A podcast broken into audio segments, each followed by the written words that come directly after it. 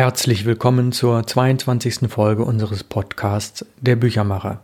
Mein Name ist Ralf Plenz aus Hamburg, ich bin der Autor und ich lese Ihnen aus meiner Romantrilogie Großstadtoasen heute aus dem zweiten Band Lebe wild und gefährlich Arthur das Ende vom Kapitel Juni 1984. Im Anschluss hören Sie dann etwas rückblickend auf die ersten anderthalb Bände, auf das Wesen des Freundeskreises der Isokratiker und auf etwas ganz Aktuelles aus dem Input Verlag, der Verlag, der diese Bücher herausgegeben hat. Lückenhafte Belege. Dass es in Altona auch organisierte Kriminalität gab und gibt, davon weiß insbesondere Rick zu berichten. Hm, er liest gerne Krimis. Nicht, dass er der Unterwelt zugetan wäre, dazu ist seine Herkunft viel zu bürgerlich. Aber Krimis lassen der Fantasie viel Spielraum, manchmal liest er bis morgens um vier. Als Buchhalter und Steuerfachgehilfe kann er hochinteressante Quellen nutzen und forscht für sein Leben gern. Er hat drei verschiedene Zettelkästen, in denen er Spuren und Belege für Ungereimtes sammelt. Da ist wirklich Wildes und Gefährliches dabei. Ricks Recherchen reichen in die Jahre 1970 und 1972 zurück, dann verlieren sich die Spuren. Vor kurzem musste er erschrocken feststellen, dass die damalige Geldwäscherei, finanziert durch Schutzgelderpressungen, einen wirklich dramatischen Höhepunkt erreicht hatte. Er scheint einer großen Sache auf der Spur zu sein, doch der Reihe nach. Damals, Anfang der 70er Jahre, lebte hier eine junge Dame, die sich Diana nannte. Später stellte sich heraus, dass sie verschiedene Decknamen hatte, doch das ist nicht das Wesentliche an dieser Geschichte. Der Steuerberater, bei dem ich damals arbeitete, hatte sie ein Jahr lang als Klientin, legte jedoch das Mandat nieder, weil die Geschäfte dieser Dame viel zu windig waren und sich schon mit einem Bein im Knast sah. Diana hatte zwei Gesichter. Zum einen hatte sie als Ernährungs- und Lebensberaterin einen kleinen Laden jenseits der Allee, zum anderen war sie eine begnadete Schauspielerin, die jederzeit ein ADHS-Syndrom äußerst glaubhaft spielen konnte. Sie wirkte dann absolut chaotisch, schon fast orientierungslos und dennoch sehr, sehr sympathisch. Erst letzten Monat erfuhr ich, dass sie ein drittes, sehr viel gefährlicheres Gesicht hatte, denn sie war offensichtlich Geldwäscherin. Nachweisen konnte ihr niemand etwas. Das ist die Tragik an dieser Geschichte. Ein Teil meiner Recherche beruht auf Quellen bzw. Informanten, die bereits verstorben sind oder nicht genannt werden dürfen. Selbstverständlich musste ich an der einen oder anderen Stelle auch ein wenig spekulieren, ohne es exakt beweisen zu können. Schließlich bin ich weder Detektiv noch Kriminalist. Ich versprach ja, der Reihe nach zu erzählen.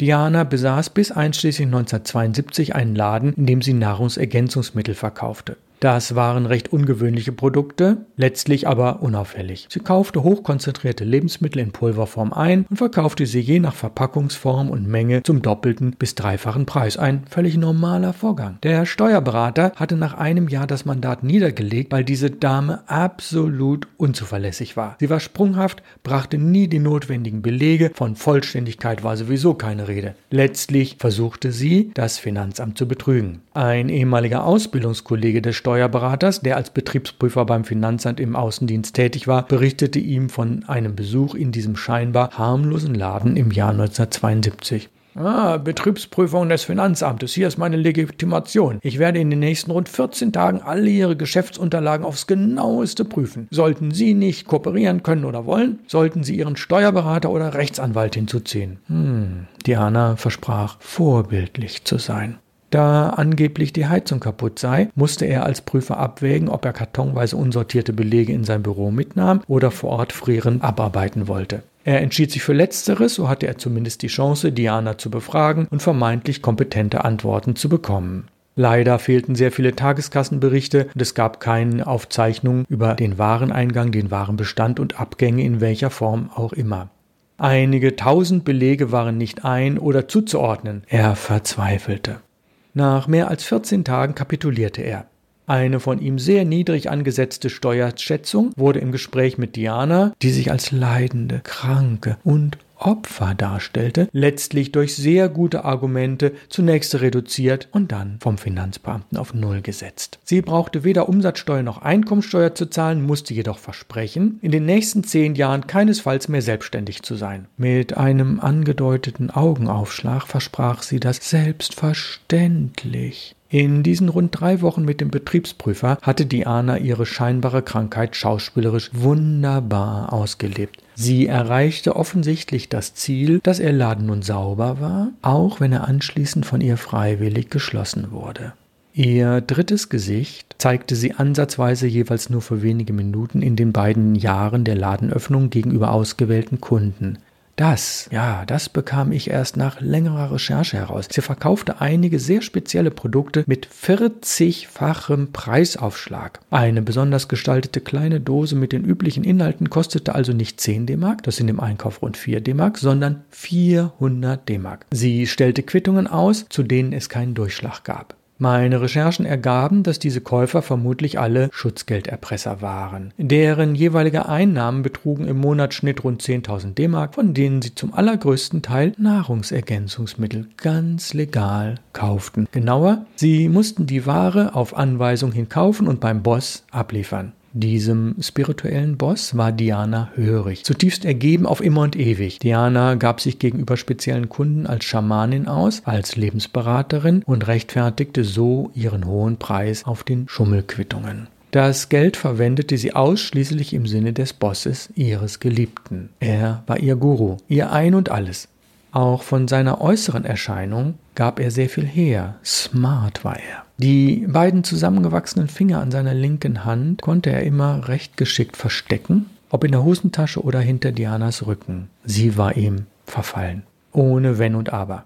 Ohne ihn war sie nichts. Zum Schutz meiner Informanten darf ich natürlich keinen Ton darüber sagen, wer in welcher Höhe um Schutzgeld erpresst wurde. Darüber weiß ich auch viel zu wenig. Wer diese Käufer sind, ist mir nicht bekannt. Das ist die Sache der Polizei, denn das ist organisierte Kriminalität, abgekürzt OK. Das OK-Kommissariat ermittelte damals intensiv und lange, aber relativ erfolglos. Doch wie konnte Diana das Geld waschen? Durch den sehr hohen Umsatz aus diesen Schwarzgeldern kaufte sie in den beiden Jahren ihrer Zeit als Ladeninhaberin mindestens 15 kleinere Gewerbeimmobilien, Wohnungen oder Einfamilienhäuser.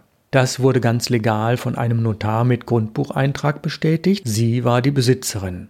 Wie mit dem Finanzbeamten besprochen, zog sie sich aus dem Einzelhandelsgeschäft zurück, kündigte den Ladenmietvertrag und lebte von niedrigen Miet- und Pachteinnahmen.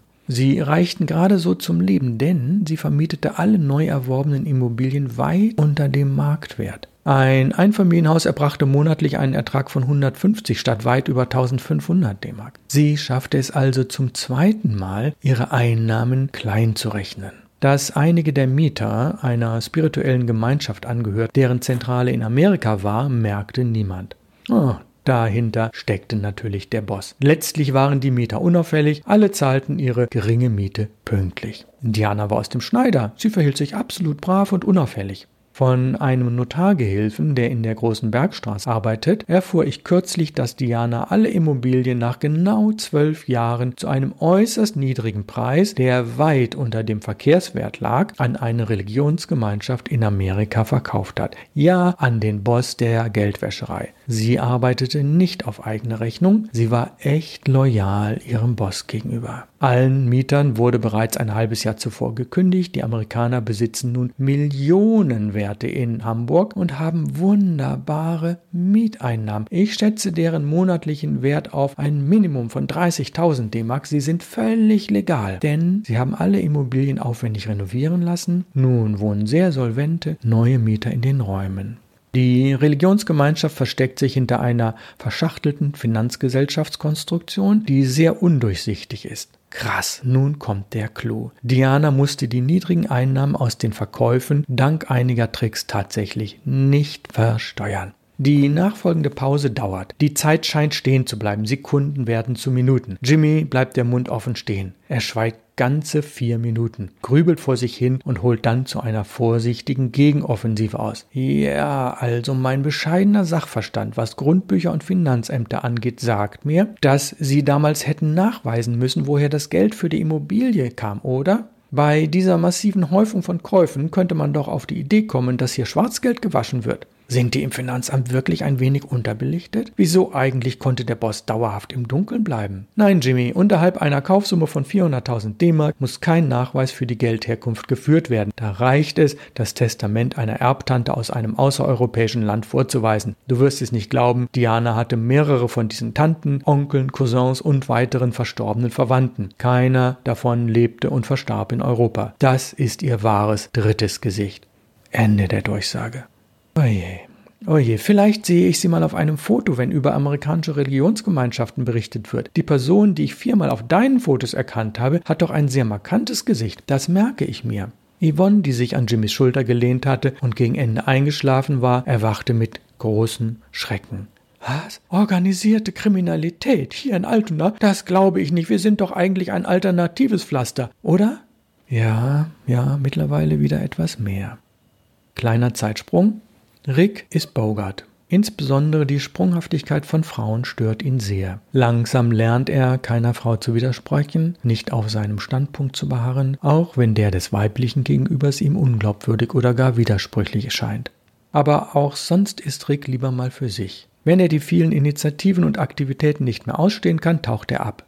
Ich weiß immer noch nicht, welche Antwort der echte Bogart auf die Frage nach der idealen Mann-Frau-Beziehung hat. Ich jedenfalls bin dann erstmal weg. Es gibt in Bahrenfeld einige ehemalige Fabrikgebäude, in denen es absolut still ist. Hier kann ich den Verfall sehen und den Duft der aufkeimenden alternativen Kultur spüren.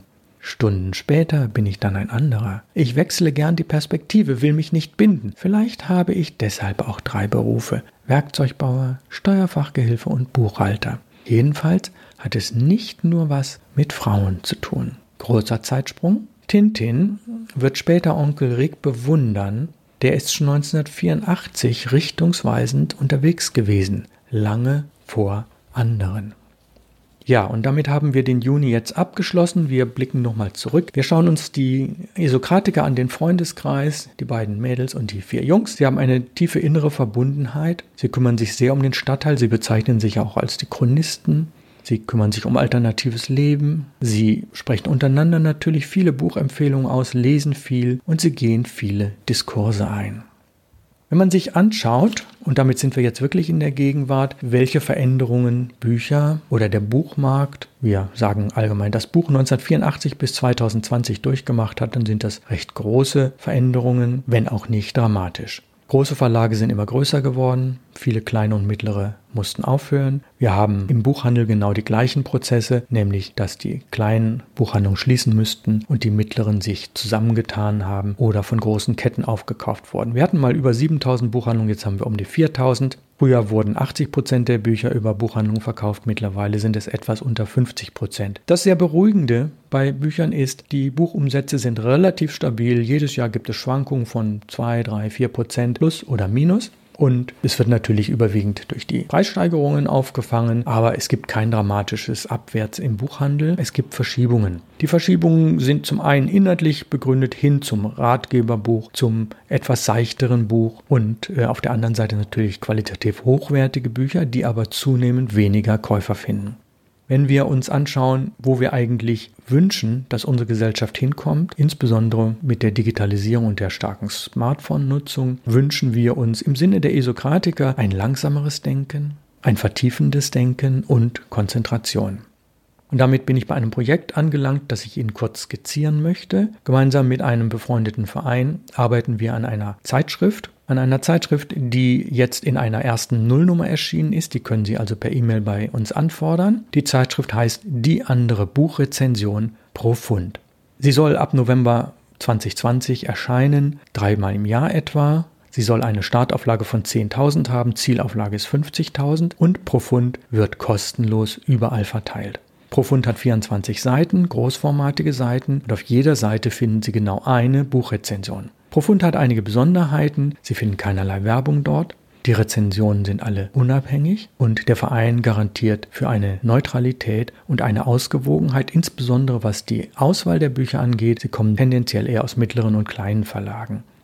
Das Ziel des Vereins, mediale Kulturförderung, so auch die Website mediale-kulturförderung.de, ist es, Autoren zu fördern, Kreative zu fördern, also auch die Grafiker und die Fotografen und ja, letztlich langsameres und vertiefendes Denken zu fördern. Wenn Sie also daran interessiert sind, diese Nullnummer sich anzuschauen, schreiben Sie mir eine E-Mail info at input-verlag.de und ich schicke Ihnen ein kostenloses Probeexemplar zu. Die Besonderheit ist, dass diese Zeitschrift dauerhaft von Spenden leben soll. Sprich, sie ist eine Zeitschrift von Lesern für Leser. Man kann sich natürlich ein Abo bestellen für 3 Euro je Heft oder 8 Euro im Jahr bei drei Heften. Dann bekommen Sie Ihr persönliches Exemplar im Briefkasten nach Hause geliefert. Ansonsten ist die Auflage aber an sich kostenlos, weil wir diese gute Idee verbreiten wollen. Parallel zu dieser Idee werden wir für 2021 einen Newsletter auch konzipieren und regelmäßig an Kunden verschicken und möglicherweise sogar eine kleine Fernsehsendung starten, die den gleichen Titel hat wie unser Podcast Büchermacher. Ich hoffe, ich habe Sie damit ein bisschen neugierig gemacht. Ich halte Sie auf dem Laufenden. Ich wünsche Ihnen alles Gute. Wenn Sie ältere Folgen nachhören wollen, können Sie das über unsere Website oder über den Podcast-Anbieter und ich freue mich auf die nächste Folge, die nächsten Dienstag erscheinen wird. Bleiben Sie mir treu. Es grüßt Sie ganz herzlich aus Hamburg, Ralf Plenz.